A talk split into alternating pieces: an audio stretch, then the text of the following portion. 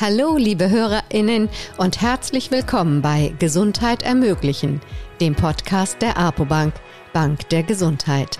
Mein Name ist Elke Spiegler. Anders als die Humanmediziner, bei denen die Zulassung reguliert ist, können sich ZahnärztInnen überall in Deutschland niederlassen. Aber wie frei können sie wirklich arbeiten und wo sehen sie Handlungsbedarf seitens der Politik? Darüber spreche ich heute mit Dr. Med Dent Nora Joos von der Interessengemeinschaft Junge Zahnmedizin im Verband der Zahnärztinnen und Zahnärzte von Berlin. Hallo, Frau Dr. Joos, herzlich willkommen aus unserem Podcaststudio und Gruß nach Berlin. Ja, hallo, es freut mich sehr, hier zu sein. Frau Dr. Joos, Sie arbeiten als angestellte Zahnärztin in Berlin und sprechen für die Interessengemeinschaft Junge Zahnmedizin. Wie ist es dazu gekommen? Werden die jungen Zahnärztinnen zu wenig gehört? Ja, ich denke schon, dass sich aktuell relativ wenig junge Zahnärztinnen politisch engagieren. Ähm, oftmals ist man am Anfang seiner Karriere ja noch sehr eingespannt, ähm, richtig in den Beruf hineinzufinden. Und ähm, da ist dann das politische Engagement oftmals erstmal zweitrangig, bis man sich ähm, arbeitstechnisch etwas gesettelt hat. Mhm. Die politischen Interessen der Zahnärzteschaft werden ja von der Bundeszahnärztekammer vertreten. Und diese hat ihre Forderungen an die Politik jetzt auf den Punkt gebracht und weist mit Blick auf die Bundestagswahlen 2021 darauf hin, wie der Gesetzgeber die Zahnärztinnen unterstützen kann, um die hohe Qualität der zahnärztlichen Versorgung aufrechtzuerhalten. Dazu gehöre, die freie Berufsausübung zu stärken, die Therapie- und Entscheidungsfreiheit zu schützen, weniger Bürokratie, mehr Zeit für Patientinnen, die Selbstverwaltung zu stärken, eine angemessene Honorierung und eine politische Doppelregulierung durch Kammern und GKV-System zu vermeiden, sowie den Wirtschaftsfaktor Zahnmedizin zu berücksichtigen. Das sind jetzt wirklich viele, viele Punkte gewesen. Ja, absolut. Aber es ist, glaube ich, auch sehr viel, was ähm, die Zahnärzteschaft bewegt und was ihnen wichtig ist. Und jetzt die Frage, was ist Ihnen als junge Zahnärztinnen am wichtigsten? Ich denke, ein sehr wichtiger Teil ist, dass die Praxisniederlassung, ja, also die erfolgreiche mhm. Praxisniederlassung für die jungen Zahnärzte so leicht wie möglich gemacht wird. Ähm, dass sie sich nicht lange rumquälen müssen in äh, MVZs, die, sag ich mal, äh, für einen jungen Zahnarzt nicht unbedingt äh, in den meisten Fällen nicht das beste Konzept darstellt. Ich denke, es ist ganz wichtig, dass man diese vielen komplexen Schritte begleitet und dass die Politik äh, das so leicht wie möglich macht, ähm, mhm. sich niederzulassen. Mhm. Ja. Wie sind Sie denn dazu gekommen, sich für Ihren Berufsstand zu engagieren? Das hatte eigentlich ganz praktische Gründe. Als ich aus dem, ja, schon während des Studiums wusste ich, dass ich sehr schnell bei meinem Vater in die Praxis in Berlin einsteigen werde und dass ich nicht großartig Zeit haben werde, die äh, ja, andere Praxiskonzepte zu erleben und, und mhm. zu leben.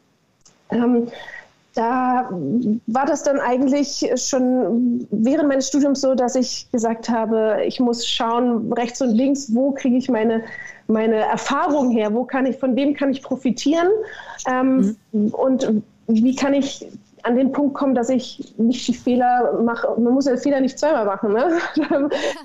Das heißt, ähm, ich habe schon mit meinem Vater dann immer überlegt, wie können wir mhm. gemeinsam ähm, das Konzept der Praxis so aufstellen, dass wir ähm, dass ich den Einstieg so einfach wie möglich habe. Und so mhm. bin ich dann eigentlich zu dem Verband der Berliner Zahnärztinnen und Zahnärzte gekommen, weil mein Vater mhm. dort auch schon seit Jahren aktiv ist. Und äh, da gibt es ja äh, oder gab es vor Corona mhm. äh, regelmäßig einen Stammtisch und, und, darüber bin ich dann auch in Kontakt gekommen mit dem Kammerpräsidenten, mhm. mit diversen Zahnärztinnen, die sich politisch engagieren. Und da wurde mein Interesse geweckt. Ähm, denn man muss, man muss die Zukunft mitgestalten als junger Zahnarzt mhm. Oder Zahnärztin. Ähm, sonst hat man auch keinen Anspruch rumzumeckern. Das ist meine Einstellung mhm. zu, dem, zu, mhm. zu, dieser Lage und ich denke mal, ähm, das ist alles noch sehr am Anfang, was wir als mhm. äh, Interessengemeinschaft veranstalten, aber irgendwann muss man anfangen und es ist, äh, mhm. denke ich mal, auch eine Hilfestellung für andere junge Kolleginnen. Mhm. Wie gehen Sie denn auf die zu, auf die jungen Kolleginnen? Wie erreichen Sie die denn? Also zunächst ist es natürlich ein Angebot, was gemacht wird von dem Verband, ähm, mhm. dass wir äh, Ansprechpartner sind und ähm, dass wir, sagen wir, die Brücke schlagen äh, zu mhm. den Kolleginnen, die am Ende das, den Hebel in der Hand haben und die Politik mhm. veranstalten. Mhm. Und äh, ja, wir sind wie so ein Sprachrohr, weil es ist natürlich, man muss natürlich auch wissen als ähm, Verband, was tangiert die jungen Kollegen. Mhm. Und ähm, das kann man nur, wenn man im Austausch ist, wenn man im Dialog ist und, ähm, sag ich mal, die Meinung der jungen Kolleginnen einfängt. Und mhm. da äh, helfen wir so ein bisschen dabei, dass das auch mhm. geschieht und dass ähm, am Ende auch für die jungen Zahnärztinnen Politik betrieben wird. Mhm. Jetzt haben Sie ja nicht nur den nicht nur Zahnmedizin studiert, sondern äh, da war noch ein bisschen mehr im Gepäck. ja. ähm, und das finde ich ganz spannend, nämlich das äh, ist Medizinjournalismus und Öffentlichkeitsarbeit. Genau. Wie kommt man denn darauf und was bringt einem denn das als Zahnarzt oder Zahnärztin? Ah, das äh, hat eigentlich so begonnen, dass ich während meiner klinischen Ausbildung ähm, da war noch ein bisschen Zeit übrig nebenbei. Mhm. Und das Angebot der Universität hat mich irgendwie sehr gereizt, dass man auch lernt, als Zahnärztin später, äh, ja, sich einerseits selber zu präsentieren und aber auch das Bild der Zahnärzte schafft, ähm, zu verbessern. Denn es ist halt nicht mehr so, dass, dass die Zahnärzte nur noch äh, Porsche fahrende ähm, Millionäre sind, sondern mhm. man muss das Licht irgendwie ein bisschen äh, in die Realität ja, also den, den, Fokus mehr in die Realität bringen. Heutzutage ähm, ist man nicht mehr nur der, der verschwenderische Zahnarzt, wie das früher so beschrieben wurde, mhm. sondern ähm, ja, man, man, muss so diese ganze, ähm, diesen Berufsstand irgendwie wieder ähm, neu beleben, finde ich. Mhm. Mhm. Und man hat ja auch das Gefühl, wenn man so jetzt mal auf die Facebook-Seite der Praxis guckt, wenn man mal ihren Instagram-Kanal anschaut, ähm, dass man da sehr nah dran ist, dass es da wirklich irgendwie das gefühlt, ist man da mhm. Patient auf Augenhöhe. Ist das ein Konzept? Das ist kein äh, kalkuliertes Konzept von mir. Das ist eher so entstanden, weil ich der Meinung bin, dass man sehr aufrichtig mit den Patienten umgehen muss, dass man sehr ehrlich sein sollte und äh, den Informationsfluss aufrechterhalten muss äh, und äh, auf Augenhöhe so, so einen partizipativen Ansatz finden sollte. Das ist zumindest meine Herangehensweise, dass man äh, oder das ist so mein Konzept, dass ich, mhm. ähm, äh, je mehr Informationen die Patienten haben, desto mehr können sie für sich selber auch entscheiden, was möchten mhm. sie. Und das versuche ich auch über meine äh, Social-Media-Kanäle durchzusetzen. Ähm, mhm dass ich mit der Aufklärung äh, vorankomme und dadurch auch das gesamte Bild, natürlich nur im kleinen Teil, aber das gesamte mhm. Bild der Zahnärzteschaft auch so ein bisschen, ähm, mhm. ja, ähm, verbessere auf, auf meiner ja. kleinen Ebene. Ja gut, genau. zur Nachahmung empfohlen, kann man ja. nur sagen. Ne? Das, äh, und, und Sie als Multiplikator äh, bei den, in der jungen Zahnärzteschaft, ja. ähm, da bietet sich das ja wirklich an. Und wie wichtig ist denn dabei das Thema Patientenzufriedenheit? Ja, das Thema ist äh, tatsächlich äußerst wichtig für mich, denn ähm, hohe Patientenzufriedenheit generiere ich am besten, indem ich mit meinen Patienten zusammen entscheide über Therapiemöglichkeiten. Und dabei ist es natürlich besonders wichtig, dass sie gut aufgeklärt sind und ähm, über jeden, jede Möglichkeit, die an der Stelle funktionieren könnte, äh, aufgeklärt sind. Und ähm, das hat auch sehr viel Gründe, sehr viel nachhaltige Gründe. Ich ähm, möchte ja seinen Patientenstamm als junger Zahnarzt aufbauen und dann nützt es mir nichts, nur kurzfristig irgendwie Erfolge zu kassieren, sondern man, ähm, ja, die Bindung an den Patienten ähm, ist sehr, sehr wichtig, damit man nachhaltig auch was ähm, von seinem Patientenstamm hat. Mhm. Und wie wird das angenommen von den äh, Patientinnen? Äh, honorieren die das, äh, dass ihnen das wichtig ist? ja, absolut. Also ich habe sehr, sehr schönes Feedback. Ähm, natürlich auf Portalen wie Yameda oder Google. Mhm. Ähm, da bekommt man äh, ja heutzutage doch sehr viele, ähm, sehr viel Feedback. Mhm. Ob das immer produktiv ist, ist eine andere Frage. Aber mhm. man bekommt auf jeden Fall Feedback. Mhm. Und ähm, ich kann mich bisher nicht beschweren. Das ist, äh, nicht jeder Patient ist der Typ dafür, dass man mit ihm zusammen entscheidet. möchten auch sehr patriarchalisch ähm, äh, behandelt werden. Aber das ist, glaube ich, nur der kleinste Teil. Die sind das vielleicht so gewohnt von, von äh, anderen Kollegen, dass äh, für sie entschieden wird. Manche können mit eigenen Entscheidungen, wenn das ihre Gesundheit betrifft, gar nicht so gut umgehen, habe ich äh, oftmals den Eindruck. Aber ähm, ich, gerade die jungen Patienten, die wollen auch wissen, was ist los und äh, die, die, wollen mhm. auch, ähm, sag ich mal, die Entscheidung über ihren Körper selber äh, treffen. Und mhm. das äh, hat bisher sehr gut funktioniert in der mhm. Praxis. Mhm. Jetzt haben Sie im Vorgespräch schon erzählt, dass Sie sogar aktiv nachfragen nach der Zufriedenheit. Können Sie uns dazu was erzählen? Äh, ja, ja, ich äh, bin tatsächlich im Rahmen von meinem Qualitätsmanagement in der Praxis auch dazu übergegangen, dass ich ähm, eine gewisse Feedback-Kultur, eine faire Feedback-Kultur in meiner Praxis etablieren möchte und dafür auch ähm, jetzt aktuell eine iPad-Umfrage mache. Ähm, denn man kann meiner Meinung nach nicht davon ausgehen, dass Bewertungen, die bei Yameda und Google gegeben werden, jetzt nur als Beispiel, diese beiden Portale, mhm. dass das halt, wie gesagt, konstruktiv ist. Man profitiert als Praxis nicht wirklich davon, denn ähm, man, man wird bewertet, man kann aber auch gar nicht so richtig Stellung nehmen, ja, weil dann schnell mhm. irgendwie das Problem äh, vom Datenschutz auftritt wenn man weiß, wer der Patient ist, dann darf man sich ja gar nicht dazu äußern, äh, mhm. wenn, wenn, jetzt zum Beispiel ja. eine negative Bewertung reinkäme. Äh, von daher ähm, habe ich mir überlegt, wie kriege ich konstruktive und, und faire Kritik so dass ich auch in meiner Praxis damit arbeiten kann, dass ich äh, die Ergebnisse im Teammeeting besprechen kann und äh, mein, mein Team davon lernt und sich verbessert, ähm, ja, um bessere Leistungen für jeden einzelnen Patienten im Alltag zu bringen. Und ähm, mhm. das klappt inzwischen auch sehr gut. Es ist natürlich mühsam, man muss regelmäßig die Patienten dazu auffordern, äh, diese mhm. Umfrage auch mitzumachen. Aber mhm. ich denke mal, das, das lohnt sich am Ende des Tages. Und mhm. vor allem ist das auch Basis für meine Masterarbeit im Medizinjournalismus und, äh, mhm. die jetzt auch bald ähm, fertig werden sollte. Ja, und das genau. alles noch, das äh, haben wir bis jetzt noch gar nicht erwähnt, ähm, das alles noch neben dem Wiedereinstieg, weil ähm, Sie sind, hatten jetzt gerade eine, eine Babypause und äh, ja. sind auch erst vor kurzem wieder eingestiegen in die Praxis. Genau. Wie funktioniert das denn? Wie, wie klappt das? Also zunächst muss ich sagen, dankenswerterweise bin ich aktuell noch angestellte Zahnärztin gewesen und ähm, habe dadurch äh, durch, den Mutter, durch das Mutterschutzgesetz auch ähm, ja, diesen gewissen Schutz, dass ich sagen konnte, ich, ähm, ich, nehme mir die ersten Monate während der Stillzeit ähm, frei, in Anführungsstrichen, mhm. beziehungsweise arbeite nicht, falle mhm. unter das ähm, Arbeitsverbot, das stillbedingte Arbeitsverbot. Und ähm, das ist natürlich ein großer, großer Luxus im Vergleich zu meinen Kolleginnen, die selbstständig sind, die dann halt nach, nach, der, ähm, nach der achtwöchigen Pause nach der Geburt dann auch gleich wieder äh, an Bohrer müssen. Ähm, also da bin ich schon mal sehr dankbar, dass ich das unter dem Schutz meiner Familie auch machen konnte. Aber mhm. ja, also das klappt eigentlich ganz gut.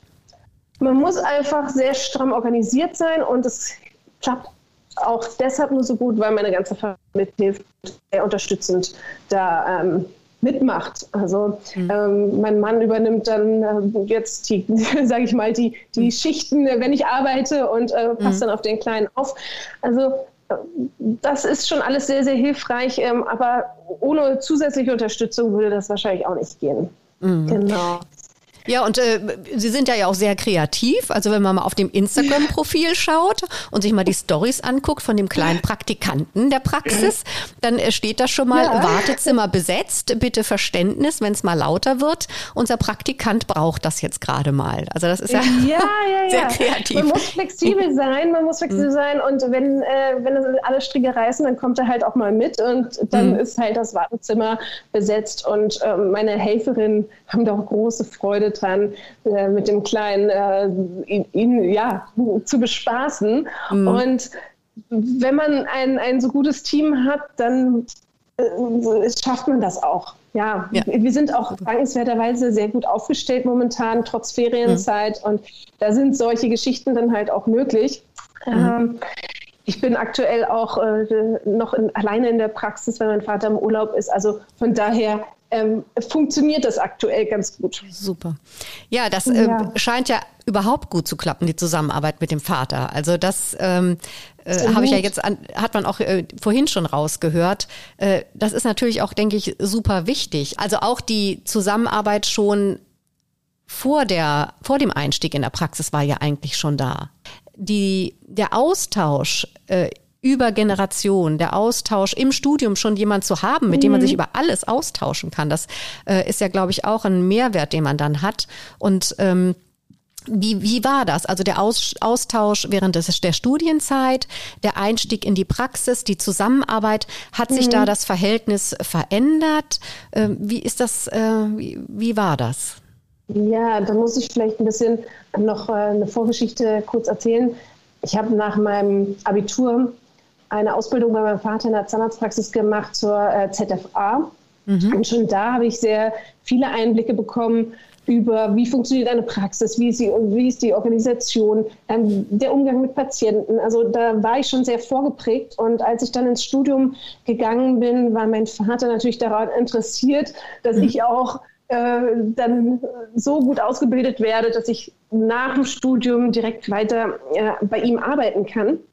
Und dementsprechend war der Austausch eigentlich, ja, bestimmt alle zwei Tage haben wir wirklich eine halbe Stunde telefoniert und mhm. äh, er hat mir von seinen Fällen erzählt, ähm, was er gerade so macht in der Praxis und äh, was, was vielleicht seine Probleme sind und äh, was seine Überlegungen zu Patientenfällen sind. Das gleiche konnte ich dann auch machen, als ich in der Klinik war. Ähm, denn es gibt ja nicht immer nur eine Therapie, die richtig ist. Ja? Man, man mhm. kann ja unterschiedliche Ansätze finden und mhm. Das war unglaublich wichtig, auch von seiner Erfahrung zu profitieren. Mhm. Und ähm, man, man wie, wie, vorhin schon gesagt, man muss gewisse Fehler nicht zweimal machen. Ähm, man kann sich sehr gut Anregungen von älteren Kollegen holen. Mhm. Äh, Dinge, die funktionieren, die kann man, äh, muss man auch so annehmen, als es funktioniert halt. Mhm. Und das hat uns einerseits als äh, Vater-Tochter sehr, sehr zusammengeschweißt. Das war, mhm. Äh, war ein sehr, eine sehr verbindende Zeit. Und mhm. natürlich auch jetzt, natürlich hat man auch Reibereien und man sieht Dinge völlig konträr. Und äh, ich setze dann auch mal meinen mein Kopf durch und sage, nein, wir machen jetzt äh, das Therapiekonzept ganz klassisch und äh, so, wie ich das in der Uni gelernt habe. Akzeptiert er dann auch, mhm. wartet ab, was, wie es funktioniert und lässt sich dann aber auch äh, dadurch inspirieren und mhm. auch mal dazu bringen, äh, von seinem Konzept, was er schon seit Jahren fährt, ähm, ein bisschen hochzugucken. Und ähm, das Vertrauen ist auf jeden Fall da. Und was er mir entgegenbringt, das finde ich auch ganz toll, dass er mir genug Luft lässt, um eigene Kreativität in meinen Beruf reinzubringen. Und ähm, er nimmt da sehr viel an. Ja, also das muss ich schon sagen, das äh, hätte ich auch so gar nicht erwartet, als ich nach dem Studium dann in die Praxis gekommen bin. Aber äh, er hat verstanden, dass ich die Zukunft der Praxis bin und dass ich zukünftig auch die Leitung übernehme. Ähm, das äh, war sehr erstaunlich, dass er doch dann sehr schnell loslassen konnte und mir die Verantwortung übergeben hat. Ja, super. Ja, da ist meine nächste Frage schon vorweggenommen. Die wäre nämlich gewesen, ob Sie die Praxis übernehmen. Also, ja, genau. Das ist das, der, der, Masterplan.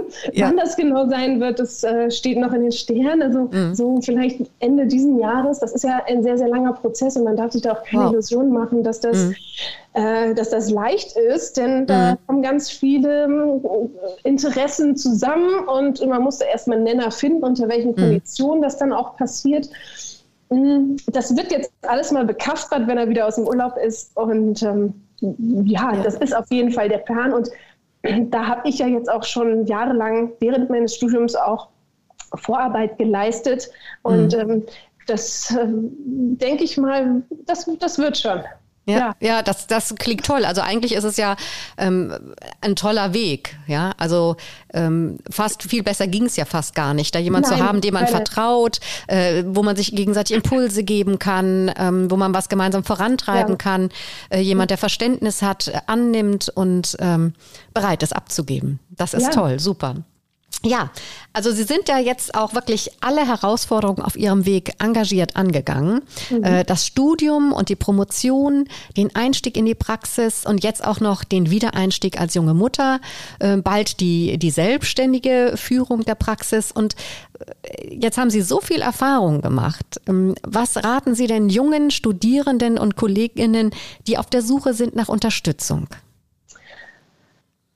Äh, ich denke, die Vernetzung während des Studiums schon ist essentiell, denn mhm. am Ende des Tages wird, werden viele äh, Kommilitonen auch wieder zurückgehen in ihre, in ihre Heimat. Aber nichtsdestotrotz ähm, kann man von den Erfahrungen, die sie dann dort auch machen, sehr, sehr stark profitieren, wenn man noch weiter im, im Kontakt bleibt, wenn man sich auch nicht als Konkurrent sieht während des Studiums, mhm. sondern ähm, ja, als, als ähm, Weggefährten.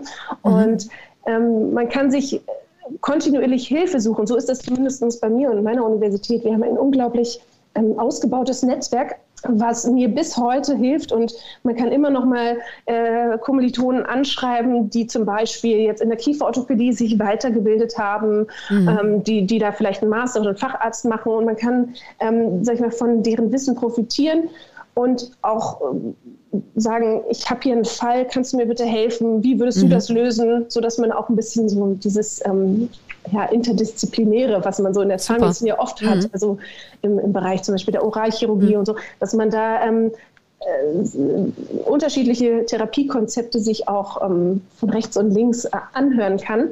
Also mhm. das eine, das, das ist die eine fachliche Komponente, aber auch manche machen sich ja auch sehr zügig nach dem Studium selbstständig. Gerade in mhm. Österreich ist das gang und gäbe, dass man da, also ich habe in Österreich studiert, das, äh, das nur so nebenbei und dass man sich da sehr, sehr schnell selbstständig macht. Und mhm. äh, das ist interessant zu verfolgen, äh, wo die Leute ihre Probleme sehen und ähm, mhm. womit sie konfrontiert werden. Denn es ist mhm. natürlich nicht nur so, dass man heutzutage nur den Bohrer in der Hand hält und da seine Füllung macht oder seine Krone oder so und sein, sein, sein Gedöns um die mhm. Zahnmedizin rum, sondern man ist im Endeffekt ja auch äh, so eine Art Social Media Experte. Man, man, muss sich um sein Marketing kümmern. Äh, man muss die Kommunikation mhm. innerhalb des Teams aufrechterhalten. Man mhm. muss äh, den Leuten oder dem, dem Team Spaß bei der Arbeit vermitteln. Mhm. Ähm, die, das Team zusammenhalten. Äh, man muss gleichzeitig die Abrechnung noch im, im, Blick behalten. Das sind ja unglaublich viele Faktoren. Ja. Ähm, und da kann man sich durchaus Hilfe suchen. Ja? Also ja. man wird nicht von, von einem Tag zum anderen zum Teamleader. Man, man muss ja. da reinwachsen und da ist es wichtig, dass sich Inspiration bei anderen sucht und mhm. man ist nicht alleine. Man, ne, mhm. ne, das ist auch das Konzept von, unserem, äh, von unserer Interessensgemeinschaft, dass mhm. man den Weg zur Selbstständigkeit durch viel, viel Austausch, durch, ähm, mhm. durch den Dialog äh, mitbegleitet und dass man sich da Inspiration suchen kann. Also Netzwerken auf jeden Fall. Und ich würde aber gerne nochmal nachfragen, ja. nachhaken eigentlich, weil jetzt habe ich gerade gehört, dass ähm, sich junge Zahnärztinnen in Österreich schneller niederlassen. Äh, woran, woran, oder ist das gefühlt oder, oder gibt es da wirklich einen Grund? Mhm. Ich kann Ihnen da jetzt keine Studien zu liefern, das ist vielleicht mhm. völlig äh, subjektiv, mhm. aber äh, ich habe das Gefühl, das geht äh, in Österreich schon recht schnell. Ich weiß mhm. gar nicht, wie da die politischen Bedingungen so sind. Also die haben mhm. ja auch ihre Fortbildungspflicht, um müssen da Punkte sammeln. Also das System, äh, das erscheint mir schon recht komplex. Aber ich glaube, der Drang, ist äh, sehr hoch, dass man da mhm. gar nicht lange in Angestelltenverhältnissen ähm, arbeitet, sondern sofort oder mhm. sage ich mal so nach ein, zwei Jahren nach der Assistenzzeit, sage ich mal, die wir so klassisch ja. in Deutschland kennen, dass man dann auch sagt, ich, ich gehe in die Selbstständigkeit und ich gründe auch neu. Ja. Ähm, da weiß ich jetzt gar nicht, da kann ich Ihnen jetzt, wie gesagt, keine Zahlen zu liefern. Das ist in meinem Umfeld einfach ja. der Fall. Ja, ist ja. aber auch interessant, ne? Ja. ja. Ja, ja, also Netzwerken, Netzwerken, Netzwerken in Absolut. jedem ähm, ja. Berufsstadium, wenn ich das jetzt so höre, nicht nur zur Studienzeit, auch danach, sich wirklich Netzwerke ja. suchen, den Austausch suchen. Ähm, ja, dann komme ich jetzt eigentlich auch schon zur letzten Frage, denn unser Podcast heißt Gesundheit ermöglichen. Äh, und die Frage lautet, was muss die Gesundheitspolitik am dringendsten angehen, damit Sie für Ihre Patientinnen Gesundheit ermöglichen können? Oder braucht es die Politik dazu gar nicht? es braucht in jedem Fall Politik dazu. Denn wenn man sich die GOZ-Punktwerte der Gebührenordnung anschaut, die seit 1988 unverändert sind, ähm, also seit ganzen 30 Jahren, dann sehe ich da einen sehr, sehr hohen Handlungsbedarf und absolute äh, Notwendigkeit einer Neuverhandlung. Denn mhm. im Grunde genommen hat sich in anderen Berufen es ist völlig gang und gäbe, dass man ähm, und, und, auch selbstverständlich, dass man die Leistungsvergütung an die allgemeinen wirtschaftlichen Entwicklungen anpasst. Und das mhm. ist überhaupt nicht passiert. Ähm, mhm. Und das muss meines Erachtens dringend nachgeholt werden, denn Seit 30 Jahren sind die Kosten, die laufenden Kosten für Praxen extrem gestiegen. Also wir haben, mhm. äh, wir haben Auflagen äh, diktiert bekommen, die mhm so viel Geld fordern und um, so viel Investment fordern. Ja? Also wenn ich mir überlege, dass jedes Jahr irgendwie um, die Validierung ansteht von meinen Geräten, das, ich bin mir sehr sicher, dass das vor 30 Jahren noch nicht der Fall war, dass ich da, mhm. dass da irgendwelche äh, Hygienekosten so, äh, so hoch lagen. Und auch die Fort- und Weiterbildung von Personal, ja, da gibt es natürlich viel mehr Möglichkeiten. Das kostet alles. Das ist, äh, das liegt dann beim Praxisinhaber, der muss da äh, an allen Fronten investieren. Und ich sehe das einfach nicht im Verhältnis, äh, die, die Vergütung nicht im Verhältnis zu den hohen Kosten, die wir in der Zahnarztpraxis haben. Mhm. Die Anforderung an eine Praxis ist so erheblich gestiegen, dass mhm. ähm, man da mit Mühe und Not ähm, seine Preise kalkuliert und mhm. dann auch immer wieder mit den Patienten diskutieren muss, äh, dass gute Leistung auch was kostet und nicht, alles von den gesetzlichen Krankenkassen abgedeckt wird. Mhm. Und seine Preispolitik zu gestalten, das ist für mich persönlich äh, sehr, sehr schwierig gewesen in den letzten Jahren. Mhm, mhm. Ja, weil vor allen Dingen, ich denke, das, was die Zahnärzte oder die deutschen Zahnärzte und Zahnärztinnen ja auf jeden Fall wollen, ist die, die hohe Qualität einfach sicherstellen. Denn äh, mit Sicherheit kann man auch äh, anders behandeln. Ähm, aber ich denke, dass wahrscheinlich auch jeder Patient den Wunsch hat, die bestmögliche Behandlung zu bekommen. Und da haben wir in Deutschland ja keinen schlechten Standard. Und ähm, ich denke auch, dass es im Interesse aller ist, diesen Standard auch zu halten. Ne? Ja, absolut. Mhm. Wir können in Deutschland schon sehr dankbar sein, dass wir auf so einem hohen Niveau arbeiten und dass das Gesundheitssystem, verstehen Sie mich nicht falsch, also ich, ich sehe nicht, dass das Gesundheitssystem für die Zahnmedizin irgendwie verkorkst ist oder dergleichen, aber es ist verbesserungsbedürftig, mhm. damit die Leistung weiterhin stimmt und damit man auch mhm. sagen kann, man nimmt sich die Zeit, für eine Füllung und, und klatscht da nicht einfach äh, irgendwie ein Glas mehr rein, Finger drauf und durchhärten, sondern dass mhm. man da ähm, dem Patienten äh, auch vermittelt, das geht besser und das, das muss allerdings auch honoriert werden. Ja, natürlich. Ja, der Appell an die Gesundheitspolitik. Ich hoffe, äh, es hören noch einige zu und äh, wir geben das, tragen das gerne weiter. Äh, denn das ist ja nicht nur Ihr persönlicher Wunsch, sondern das ist ja etwas, was die gesamte Zahnärzteschaft ähm, auf dem Schirm hat und sagt, also so mhm. geht's da nicht weiter in dem Punkt. Ja, Liebe Frau Dr. Joost, ich sage jetzt ganz, ganz herzlichen Dank in, für diese spannenden Einblicke in Ihre Arbeit ja. ähm, und dass wir so quasi jetzt diese Rückkehr in den Beruf auch ein bisschen noch live miterleben dürfen. äh, ja, vielen Dank Ihnen. Es war mir eine Freude und äh, vielleicht gibt es ein nächstes Mal. Das würde mich sehr, sehr freuen. Und dann noch ein herzliches Dankeschön an alle HörerInnen und äh, eine gute Zeit bis zum nächsten Mal. Wir hören uns.